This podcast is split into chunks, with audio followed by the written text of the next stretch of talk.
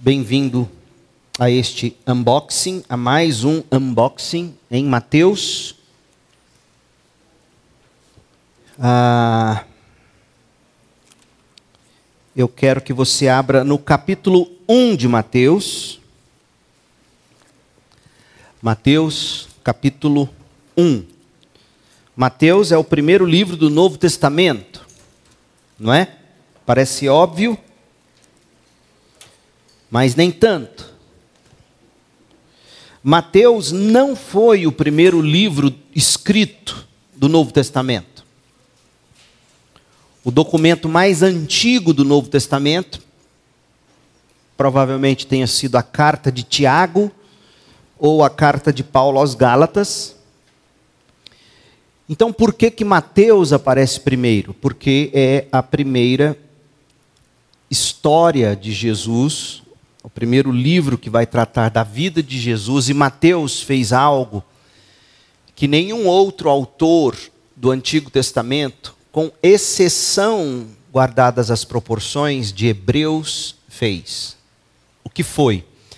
Mateus pegou as principais promessas do Antigo Testamento a respeito de Jesus, a respeito do Messias, a respeito do rei de Israel e das nações, e Mateus então mostrou como essas profecias se cumpriram em Cristo.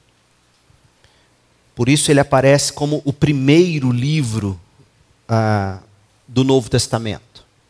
Não foi o primeiro a ser escrito, mas é uma história, a história do Evangelho, a história de Cristo, com um propósito específico de revelar para nós que Jesus é o cumprimento de tudo que se prometeu no Antigo Testamento pelos profetas.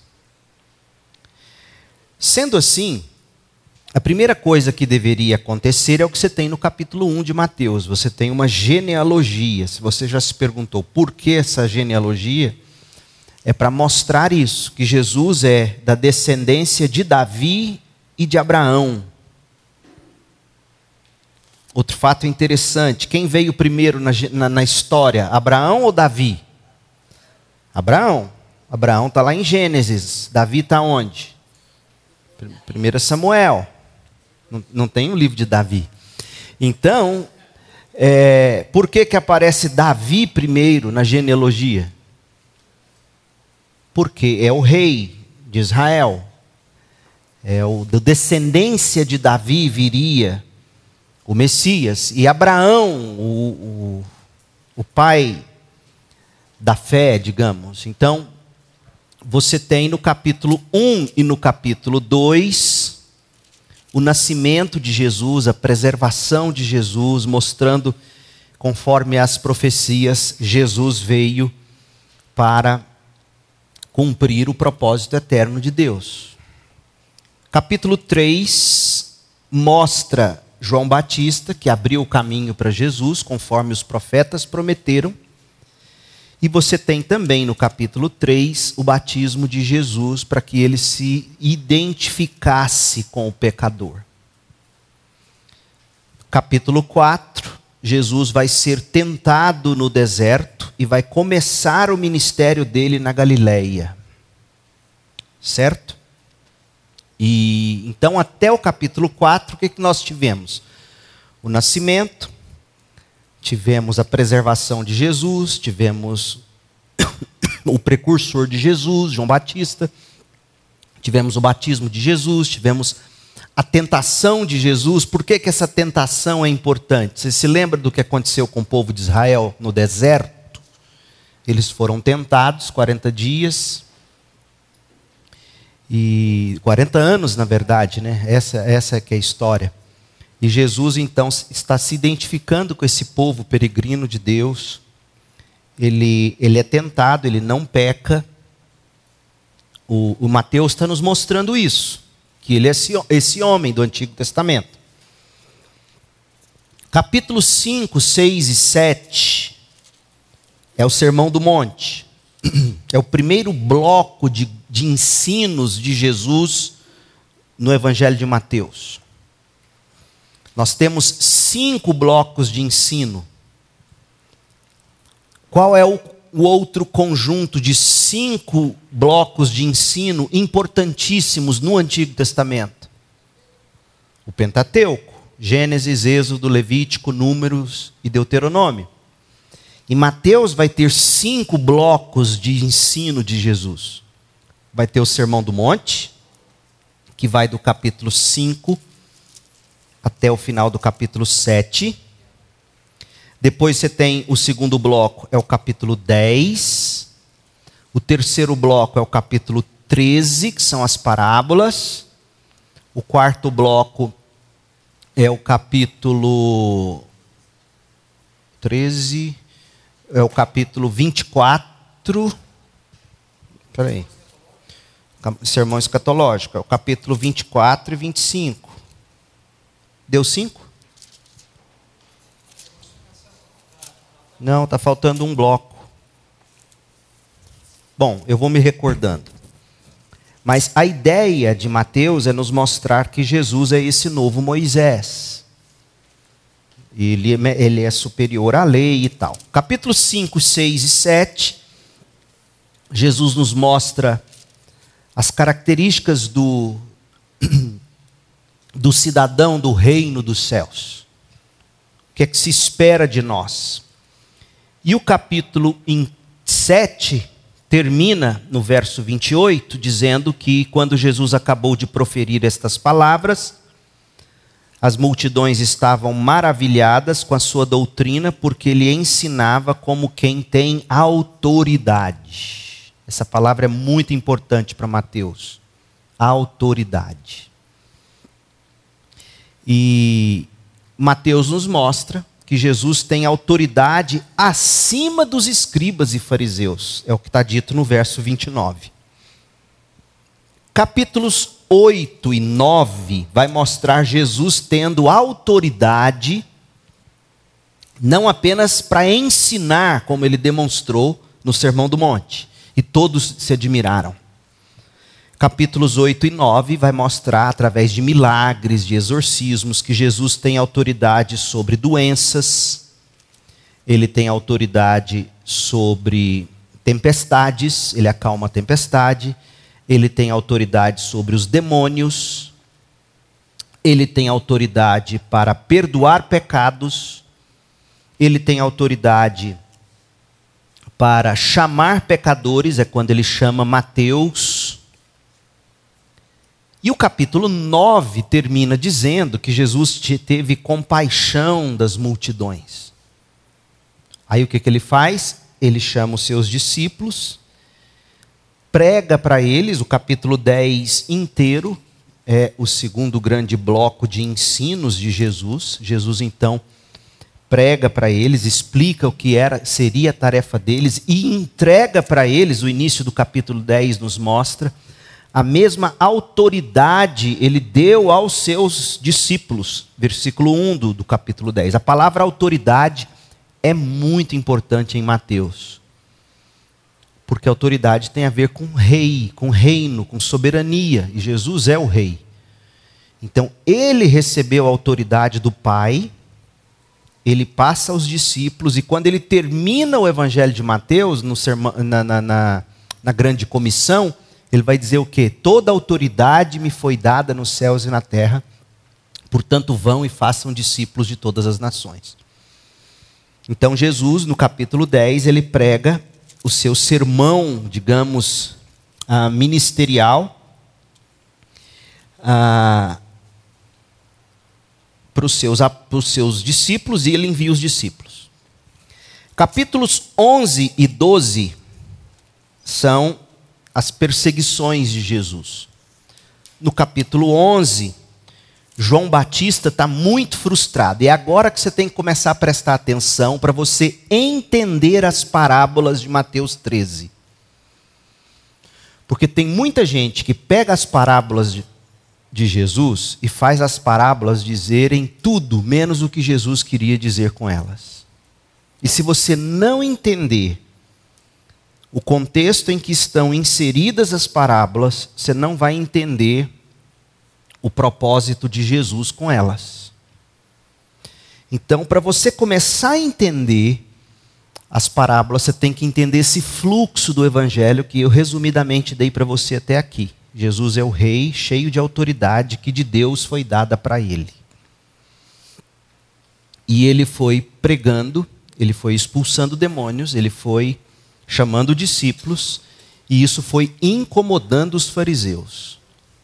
Os fariseus ficaram assim, chamando ele de filho do diabo, literalmente, chamando Jesus de filho de Beuzebu, expulsando demônios pelo poder de Beuzebu, o principal dos demônios. E, e ele não era da parte de Deus.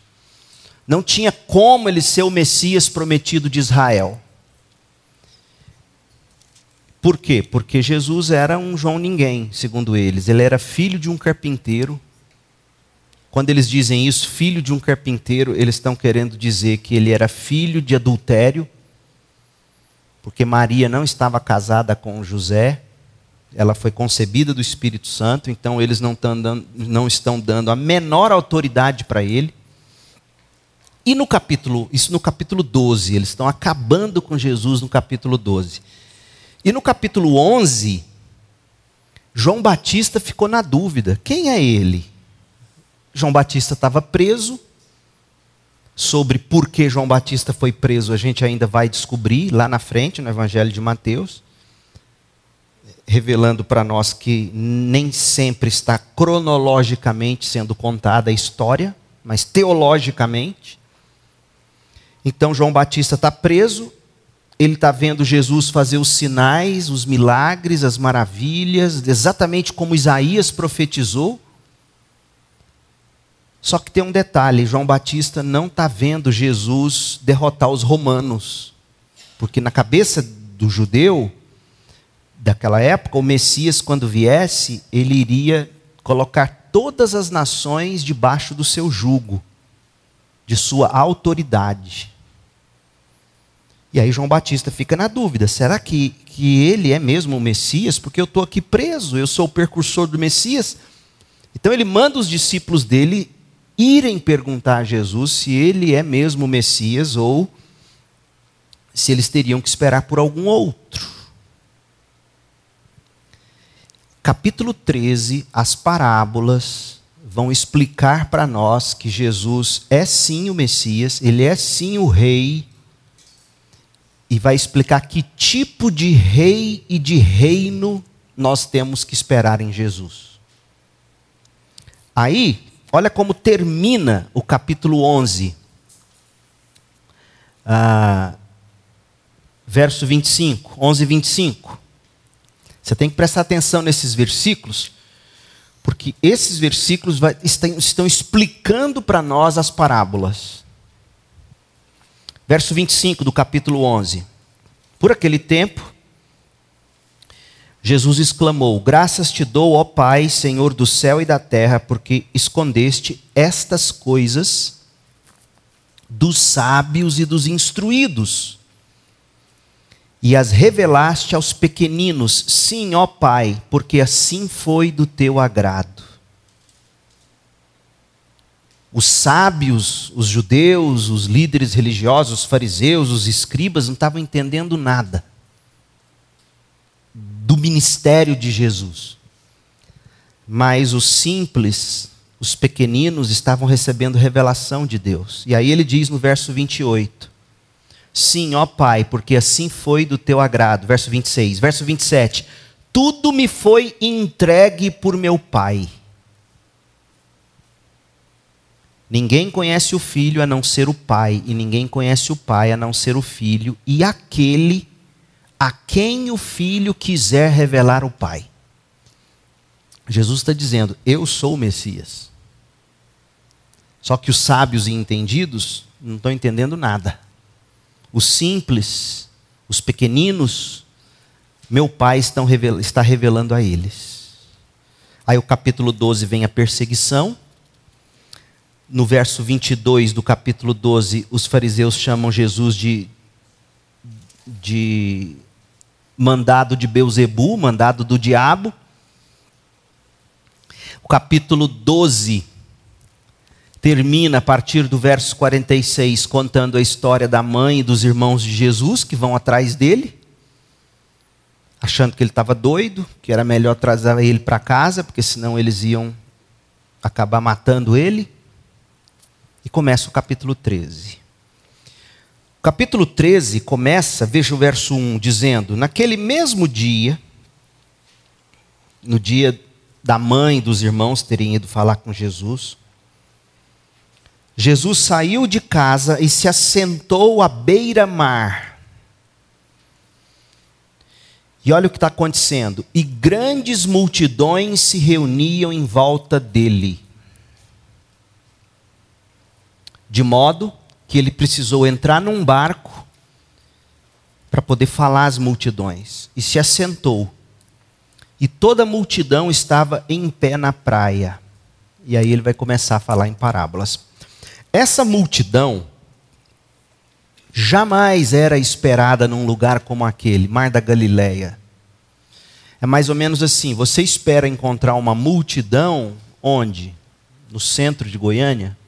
Talvez. Mas você não espera encontrar uma multidão lá em Guapó. Entendeu a proporção? Não se esperava uma multidão como esta.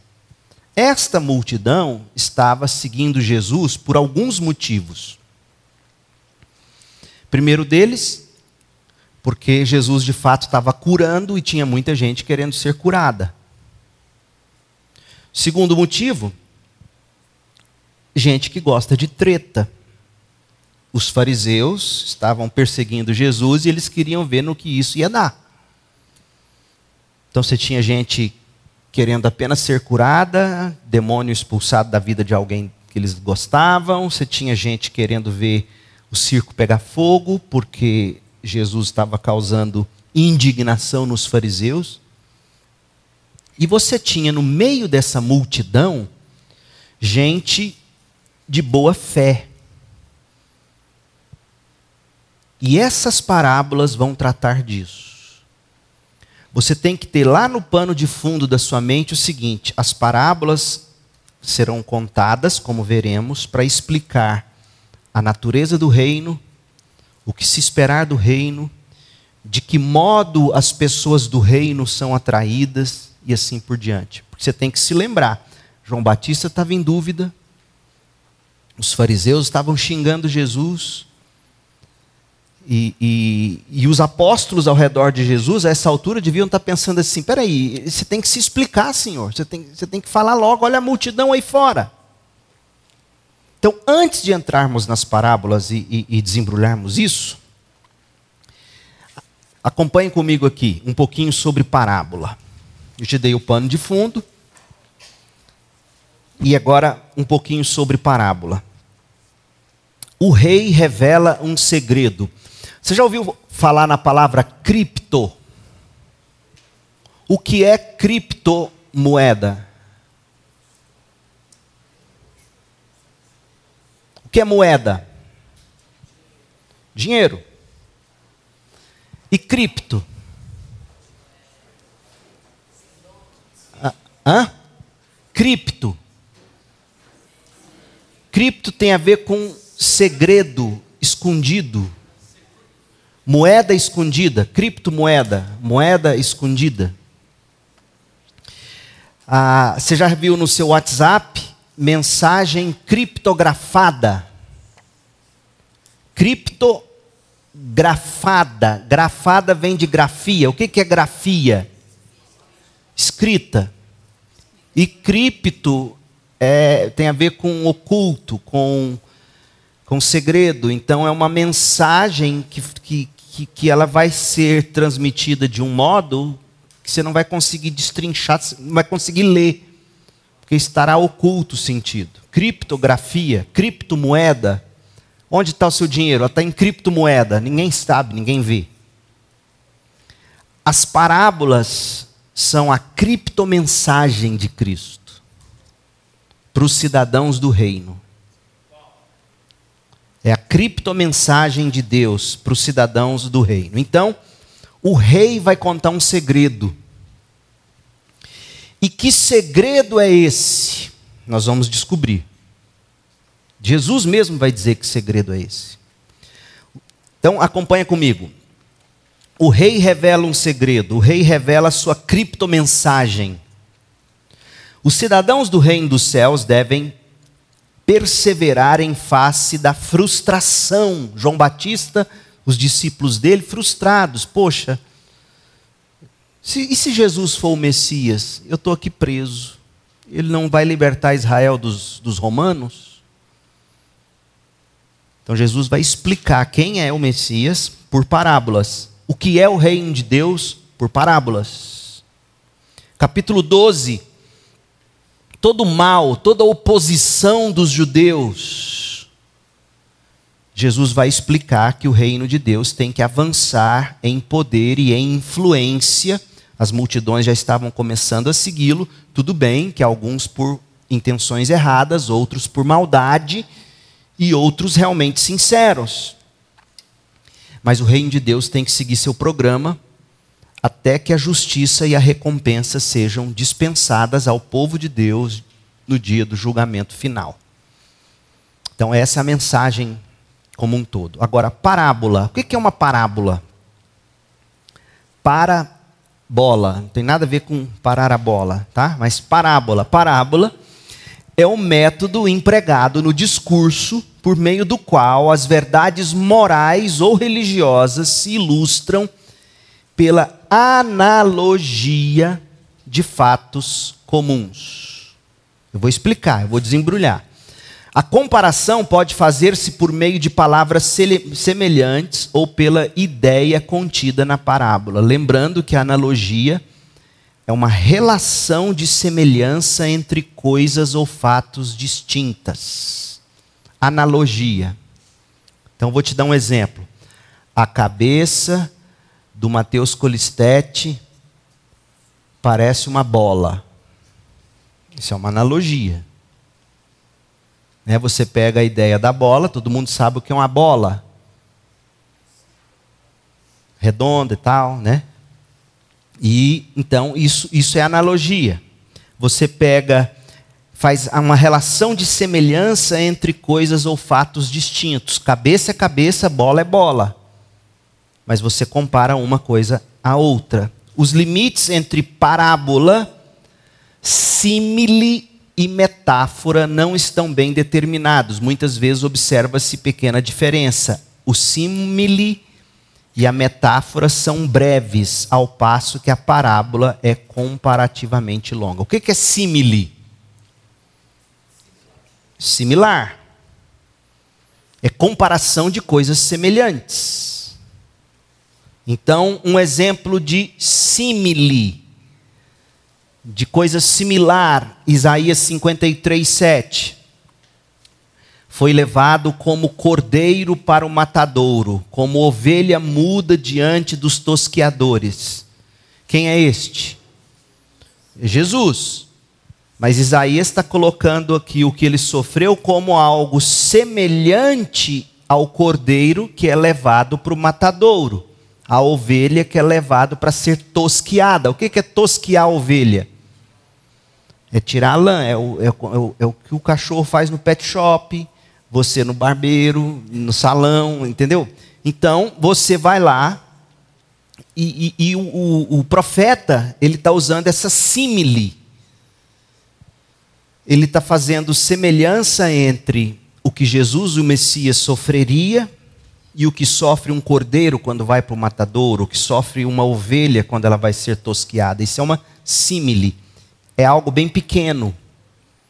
Essa é a diferença entre símile e parábola. A parábola é um pouco mais longo.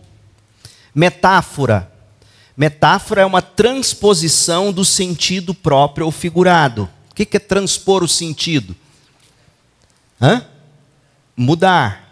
Você está falando aqui, vocês são a luz do mundo. Isso é uma metáfora. Como que eu sou luz? No escuro ninguém me enxerga. Né? Mas você está transpondo o sentido. Você está querendo dizer que. O que, que a luz faz predominantemente? Te permite ver, enxergar. Se você, por exemplo, tiver que seguir uma estrada escura, você não vai saber o caminho se a luz não for acesa à sua frente. Lâmpada para os meus pés, luz para o meu caminho é a tua palavra. Que metáfora? O que, que essa metáfora está dizendo? A palavra ilumina. Assim como a luz ilumina e abre os caminhos, a, a, a palavra de Deus ilumina e abre os caminhos. Isso é uma metáfora, você está transpondo o sentido.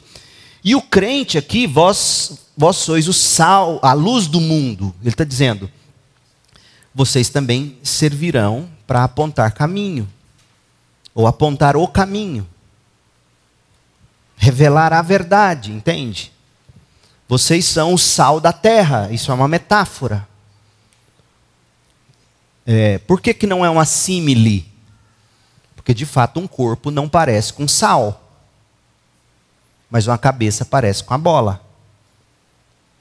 Entendeu? Alguém ser, digamos, é, é, levado à força, como Jesus foi levado, debaixo de pancada, para ser crucificado, é semelhante com o que acontece com a ovelha que vai para o matadouro.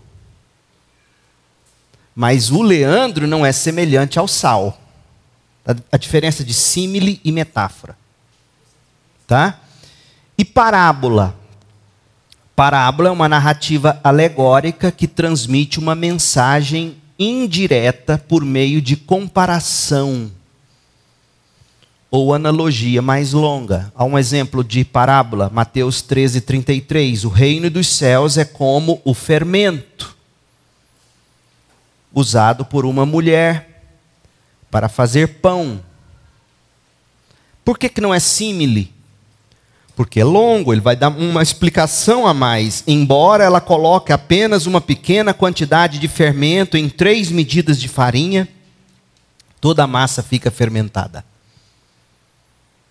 Muito importante você saber isso. Porque se você não souber fazer essas diferenciações, o que, que vai acontecer com a sua interpretação da Bíblia? Você vai fazer a Bíblia dizer o que ela não quer dizer. Você vai falar, não, mas isso é uma símile, isso é uma metáfora, isso é uma parábola, isso não é para ser interpretado assim. Alegoria. Alegoria é, é, o que mais se faz com parábolas. Então eu quero te dar um exemplo muito, muito claro aqui. Lê comigo, acompanha aí no texto. Aqui bem essa parte aqui do, do, do roxinho. Sobre alegoria. Devemos de imediato estabelecer a diferença entre interpretar um texto alegórico e alegorizar um texto. Parábolas são textos alegóricos. Ponto. Não tem problema nenhum nisso. O próprio Jesus vai deixar isso claro. Por exemplo, ah, aqui no, no Mateus 13, 33, o reino dos céus é como o fermento. Ele está dizendo isso.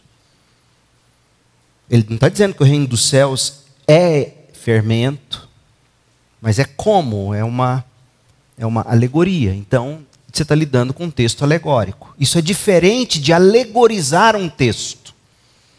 Alegorizar um texto envolve forçar sentidos alegóricos a um texto que não tinha o propósito de ser interpretado assim. Isso não é algo natural que se faça com a linguagem e o discurso. Você já parou para pensar no significado da palavra autor? Qualquer texto que você pega, foi composto por um autor. O que, que significa autor? Essa, essa palavra te lembra alguma outra coisa, te lembra autoridade. Por que, que é importante você saber disso? Porque o, o cara ou a mulher que escreveu o que escreveu tem autoridade sobre o que ele escreveu. Isso significa o quê? Que ele quer dizer algo com o que ele escreveu. Ele não quer que você dê sentido para o que ele escreveu. Ele quer que você entenda o sentido do que ele escreveu. Ele tem autoridade sobre o que ele escreveu. E ter autoridade sobre o que ele escreveu, daí que vem a palavra autor, significa que você tem que pegar aquilo que ele escreveu ou ela escreveu e entender conforme ele queria dizer. Porque é uma ofensa alguém pegar um texto seu e interpretar ele diferentemente do que você quis dizer. Você vai ficar ofendido.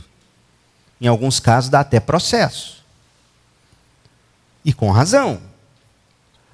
Ah, isso é importante porque você tem que ir para a Bíblia entendendo que quando Deus inspira cada autor da Bíblia, a autoridade não está em você que lê, está no, no texto, no, no autor que escreveu o texto, como ele quer que a gente entenda o texto. Então, uma coisa é você pegar um texto que não é alegoria, que quer dizer uma determinada coisa, e tentar fazer isso dizer outra.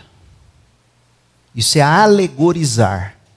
Nós não somos chamados a alegorizar a Bíblia nós somos chamados a, a interpretá-la. Outra coisa é você pegar um texto alegórico, que é uma parábola, foi inspirado assim para ser uma alegoria, e aí você vai fazer o que com esse texto alegórico? Você vai entender o que essa alegoria quer te dizer. É outra coisa, não tem problema nenhum. Isso é correto.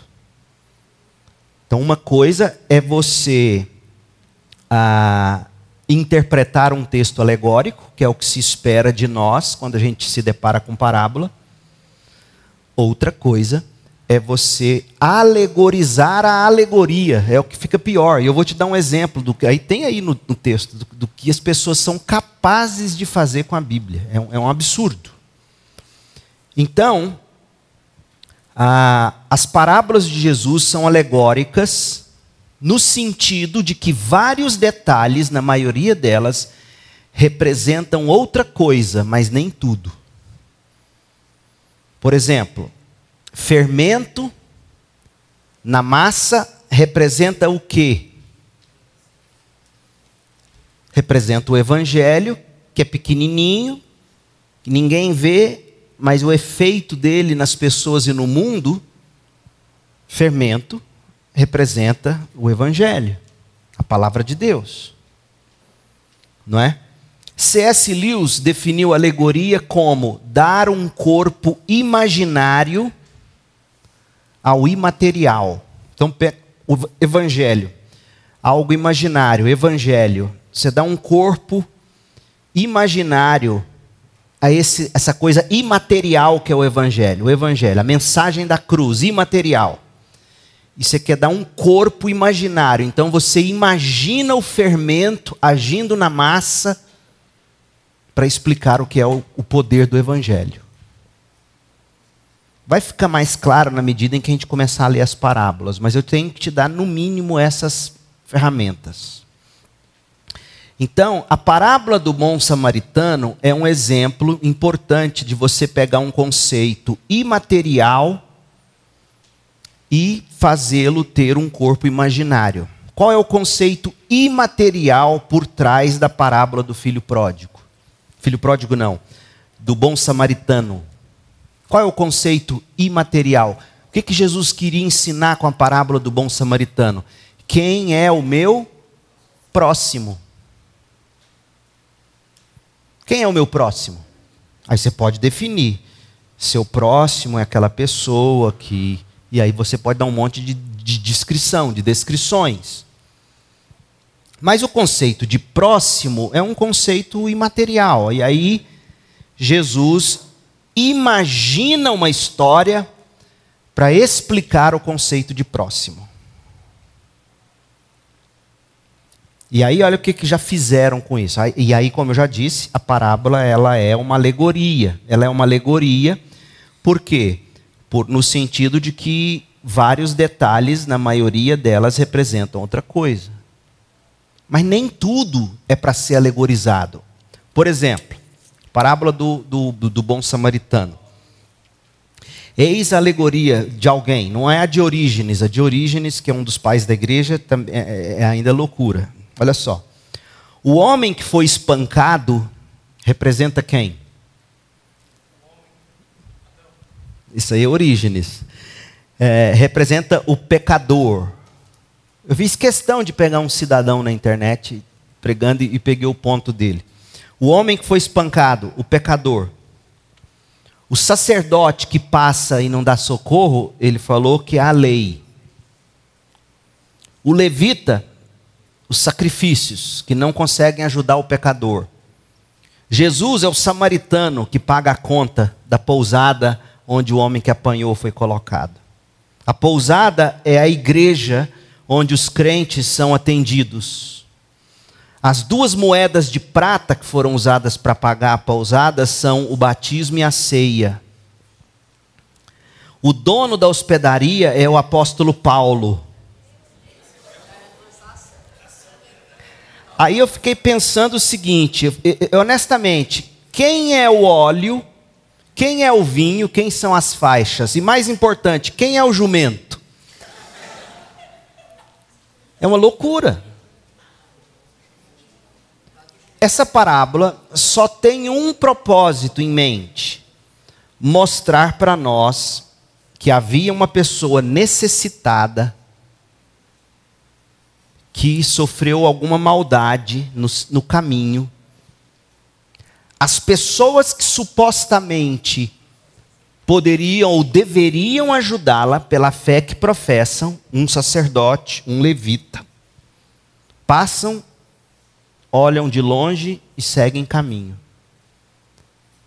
Mas aquela pessoa mais improvável, que é um samaritano, que o judeu odiava, ele chega, olha, se compadece, coloca no seu próprio jumento o homem que apanhou, leva ele para uma hospedaria. Antes disso, passa óleo e, e, e vinho na sua ferida e, e cuida dele, enfaixa, leva ele na hospedaria, paga do seu próprio bolso. A, a lição é só essa. O seu próximo é aquele que você vê do seu lado precisando de você. É isso que Jesus quer ensinar, nada além disso. E, e onde está o grande escândalo? Assim, o, porque a parábola tem esse objetivo. Uma vez que você entende a mensagem dela, você fala, uau. E onde está o punch? Onde está a pancada da parábola do bom samaritano? Deixa eu tentar recontá-la para você entender. Um homem, ele é assaltado, fica na sarjeta, Passa um pastor do lado dele, olha e segue caminho. Faz nada o pastor, deixa ele lá. Passa o ministro de música da igreja, o diácono, seja qual for o outro líder, não faz nada. Segue caminho. E aí passa um ateu, esquerdista, tatuado, todo o, o cara mais improvável, ele passa, ele pega, ele cuida. Aí você fala: Uau, esse ateu teve compaixão por alguém, enquanto que o religioso, o povo da igreja, não deu a mínima. É, Jesus queria que você visse essa parábola, ouvisse essa parábola e enxergasse isso. É, é, esse é o propósito. Então não há qualquer necessidade ou, ou, ou desejo de se fazer qualquer alegoria além disso. Até porque, se você ler ali o contexto da parábola do bom samaritano, que é Lucas 10, de 29 a 37, você vai ver que Jesus conta essa parábola para responder a alguém que ficou dando uma de sabichão: e quem é o meu próximo? Porque na cabeça deles, o próximo é exatamente aqueles que a gente pensa que são o nosso próximo. Quem é o seu próximo? É a sua amiguinha que você mais gosta, senta junto dela, você abraça. Ela é minha próxima. Mas Jesus vai dizer: não é só ela, não. E como é que ele vai te fazer enxergar que não é só esse amiguinho, não é só seu parente querido, não é só seu amigo que gosta de você e concorda com tudo que você faz? Aí ele conta essa história e, e, e, te diz mais: olha, as pessoas mais inclinadas a ajudar o próximo são aquelas que talvez você menos daria valor. É, esse é o poder de uma parábola. te faz enxergar essa imagem. Não é para você ficar vendo detalhe em cada coisa. E aí a gente chega a Mateus capítulo 13. Alguma dúvida até aqui? Alguma pergunta? Porque alguns conceitos, num primeiro momento, eu sei, eles podem ter sido um pouco densos. Perguntas? O que, que é simile? É você falar de algo semelhante, curto, né? É, foi levado como cordeiro para o matadouro. Isso é uma símile. Metáfora, você transpõe o sentido. Vocês são a luz do mundo. E parábola é uma narrativa alegórica que transmite uma mensagem direta. Agora, você pode pegar o significado da palavra parábola e que também vai te explicar o que é. O que é uma parábola? É você lançar para o lado. Você pega uma história cotidiana, geralmente, simples, e você coloca do lado dela um conceito, uma lição de fé, de moral que você quer comunicar. Isso era muito comum inclusive entre os judeus. O Antigo Testamento tem parábolas. E parábolas não são para ser interpretadas literalmente, ao pé da letra e assim por diante. Marcos.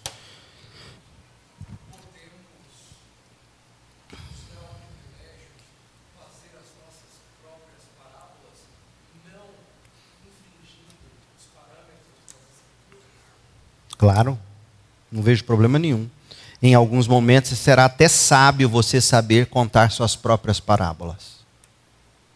Mas para você fazer isso, você tem que ser um grande poeta. Pensa bem. Porque senão, gente, pensa bem, se você não souber fazer, você estraga. Sabe aquela aquela rata que você dá em público, o povo fala, melhor não ter falado. Entendeu? Mas é perfeitamente possível você pode sim criar uma parábola para explicar o evangelho para alguém, ou uma lição moral, ou algo parecido. E você pode também é, conhecer bem as parábolas da Bíblia e contá-las. Qual foi uma parábola que, que pegou o rei Davi na veia? Você se lembra? Quem lembra? Como é que foi a parábola dele? Quem que, quem que contou a parábola para Davi? Profeta Natan. Davi tinha tomado a mulher de Uzias como sua, Urias, Urias. E aí, como é que é a parábola? Como é que é a parábola? Um homem muito rico tinha várias ovelhas. E um outro tinha só uma. E, essa, e esse que tinha só uma cuidava muito bem dela, como se fosse a própria filha. É, aí veio o ricão e papou a ovelha desse. Aí Davi fala: tem que matar esse homem. Aí Natan fala: pois é você, és tu, homem. Aí acabou. Percebe o poder de uma parábola? É, hoje ele está inspirado. Então, esse é o, esse é o problema da parábola. O ponto, era, era comum isso. Certo? Agora, veja esse bloco aqui, amarelinho no verso. Eu vou te dar um mapa para você entender as parábolas do capítulo 13 de Mateus. O reino dos céus será apresentado como é que a gente sabe que o tema das parábolas é o reino dos céus? Porque o próprio Jesus ele vai começar cada parábola dizendo: o reino dos céus é como. Na maioria das vezes ele vai dizer isso. Certo? Ele vai Então, o próprio Jesus nos dá o tema do que ele vai falar. Ele, ele quer mostrar para nós ah, o, o reino dos céus. Ele vai explicar isso para nós. E ele, ele vai fazer isso nos contando oito parábolas. Essas parábolas são intercaladas por explicações que o próprio Jesus dá para as parábolas. E, e não apenas as explicações que ele, que ele dá para as parábolas, mas as reações das pessoas diante das parábolas. Mateus vai nos mostrar isso. Então, o tema é o reino dos céus. O reino dos céus em relação a quê? Vamos lembrar da, daquela recapitulação que eu fiz lá no início? Por quê? Porque João Batista estava preso, por exemplo, e ele estava pensando: será que, será que esse é o rei mesmo prometido? Eu estou aqui preso. Porque se ele é o rei, que reino é esse? Eu estou preso, Roma continua dominando. Os fariseus, no capítulo 12, estão acabando com Jesus, dizendo que ele é filho do diabo e tudo mais. Então Jesus vai explicar o que é o reino de Deus, que de fato a gente tem que esperar nesse momento, à luz da frustração de João Batista, à luz de tudo de mal que ele estava ouvindo já dos fariseus.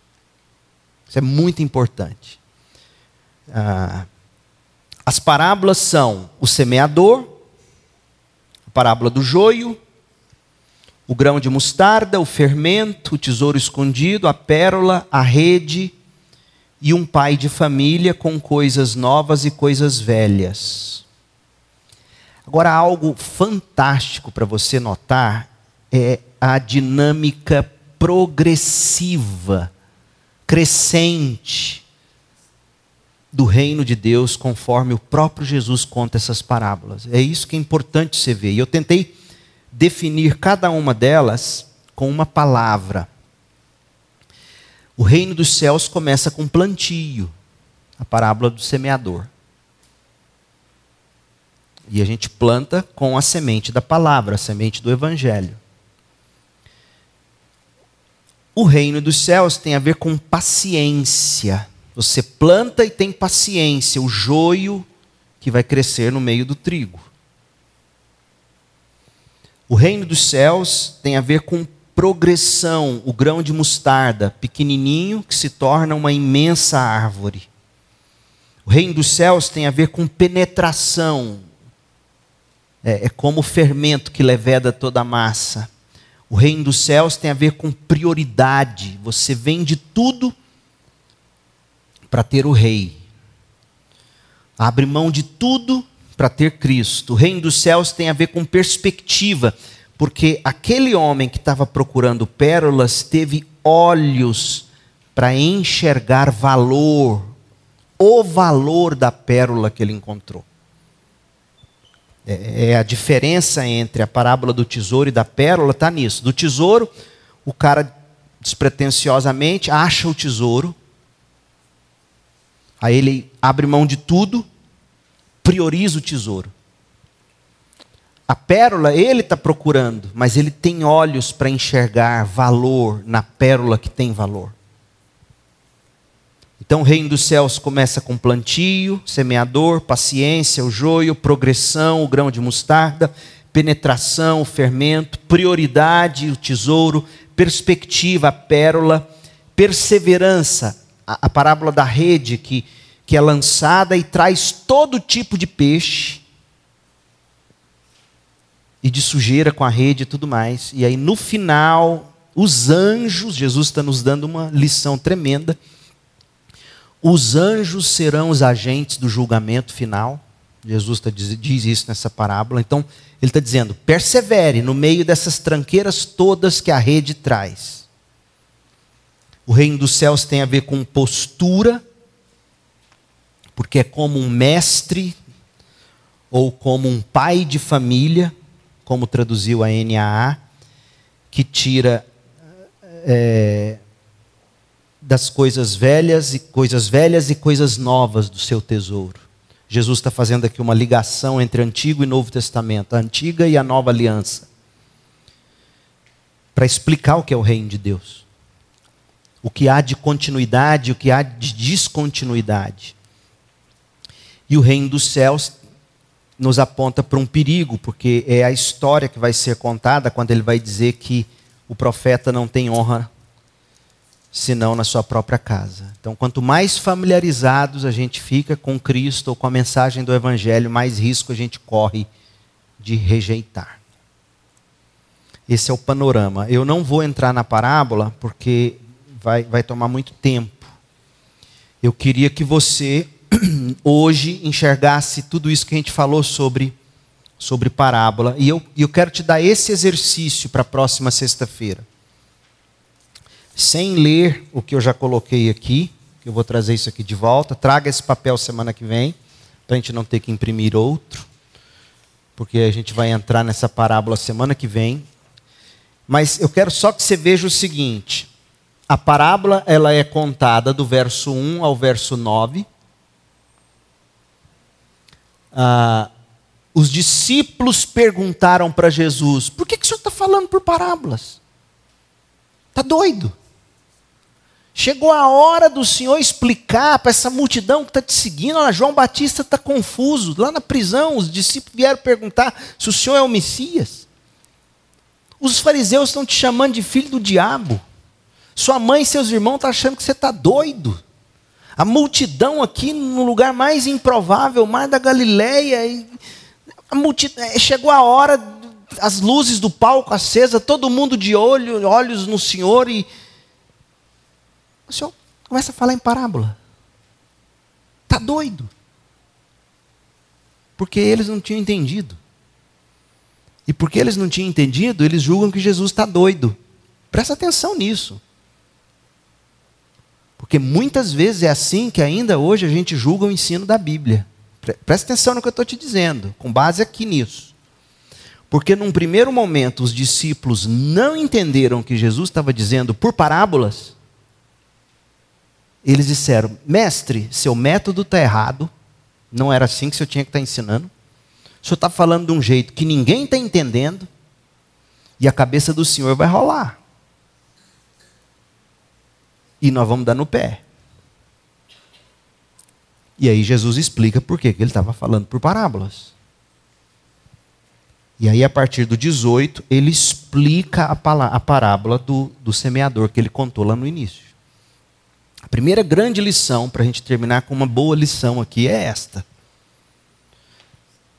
Quando você abre a Bíblia e lê, e de repente ela não faz sentido num primeiro momento, o problema não é a Bíblia, é você.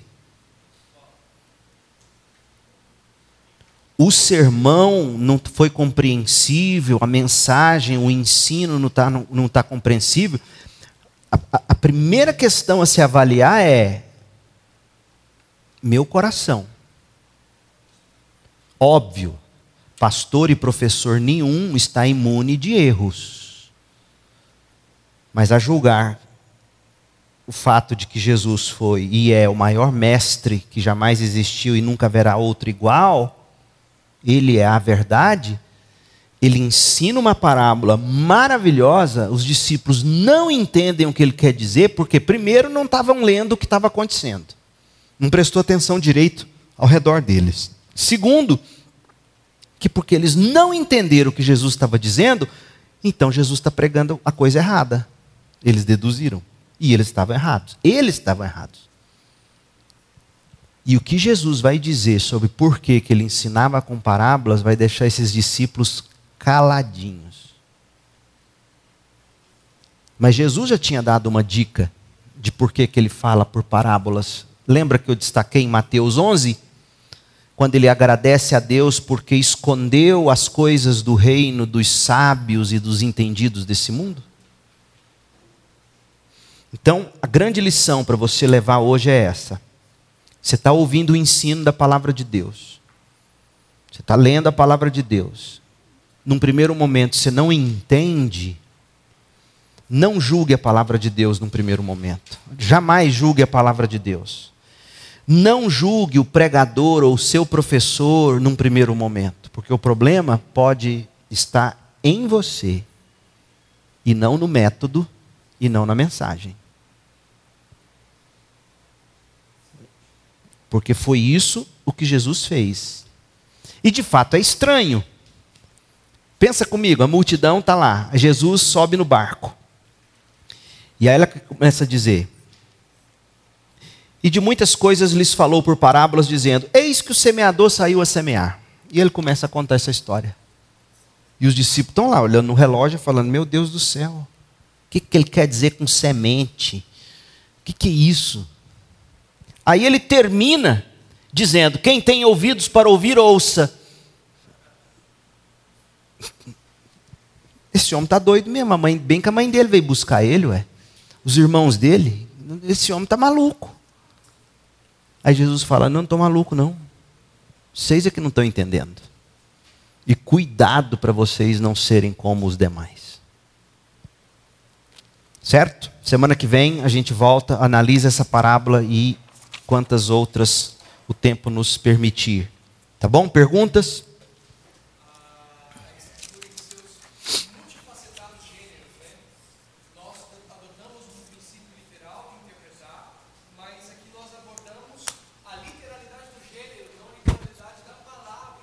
Uhum.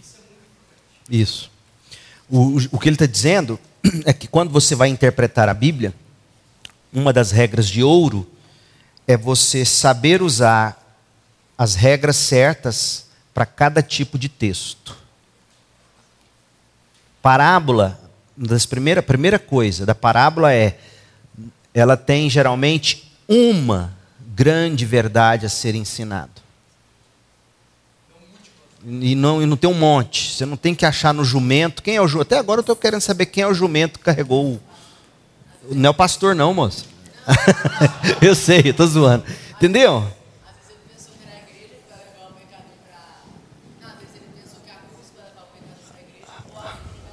A mula que. Pois é, mas quem é o, o jumento? Entendeu? A, a parábola não. Hã? Ah, é, o jumento é o Espírito Santo que leva o pecador para a igreja. Já pensou? Isso chega a ser blasfêmia. Mas assim, gente, a gente está dando risada. Igrejas e igrejas e igrejas são, entre aspas, nutridas com esse tipo de loucura. Nomes de igreja. Nomes de igreja, tem nome de parábola? Tem nome de parábola. Tem nome mais esquisito possível. Pois então.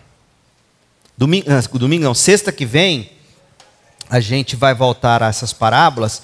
E, inclusive, eu vou querer ouvir, enquanto isso, de vocês, as interpretações mais inusitadas que vocês já ouviram, para dizer o mínimo, de cada uma dessas parábolas. E, na verdade, faz esse exercício. Pega essa folhinha, como eu entreguei essa semana. Leia e releia esse capítulo, vendo essa progressão do reino de Deus e a simplicidade das coisas. Certo?